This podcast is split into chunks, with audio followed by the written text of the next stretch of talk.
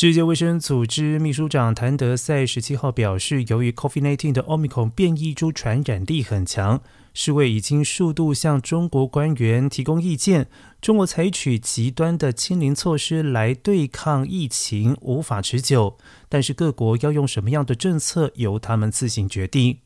世卫公共卫生紧急计划执行主任兰也说，世卫看得出来中国近期疫情局势艰难，并且赞赏当局把病故人数压得非常低，但是试图尽全力压制感染人数的策略无法持久。而谭德赛另外也提到，世卫正在试图说服朝鲜和厄立垂亚开始施打 COVID-19 疫苗。